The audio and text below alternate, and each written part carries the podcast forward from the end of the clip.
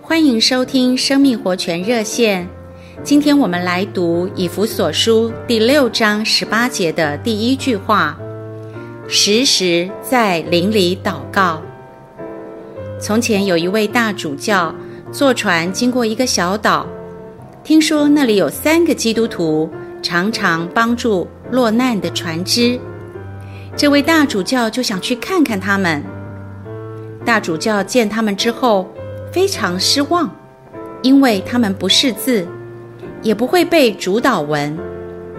于是大主教就教他们背主祷文，用很属灵的腔调举起手来，教他们一节一节的背。教了半天，三个人合作，好不容易勉强通过。大主教才上船离开。船刚离岸不久，大主教忽然看见三人在海面上跑着，追赶大主教的轮船，口里喊着：“大主教，主祷文我们又忘记了，请您再教我们一遍。”大主教看见他们在水面行走，像在平地一样，知道他们已经经历了神的大能。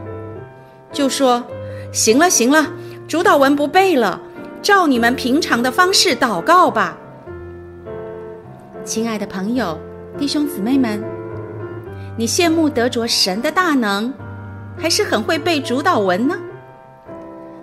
当我们得着重生以后，我们里面的灵不但是活过来了，而且还加进了圣灵，我们的灵就成了。和神相通的器官。我们祷告的时候，如果一直在心思里做文章，而不在灵里与神交通，这样的祷告就会变成遗文形式，也就是死的，而不是活的了。就连我们祷告常说“奉主耶稣的名”，也要在灵里。那是在实际的灵里面的事，而不是一个虚文。感谢主，他在复活升天以后，成了赐生命的灵，进到我们的灵里。今天我们只要在灵里祷告，便能碰着他，得着他。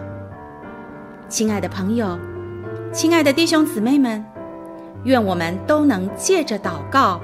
经历他的大能，谢谢您的收听，我们明天再见。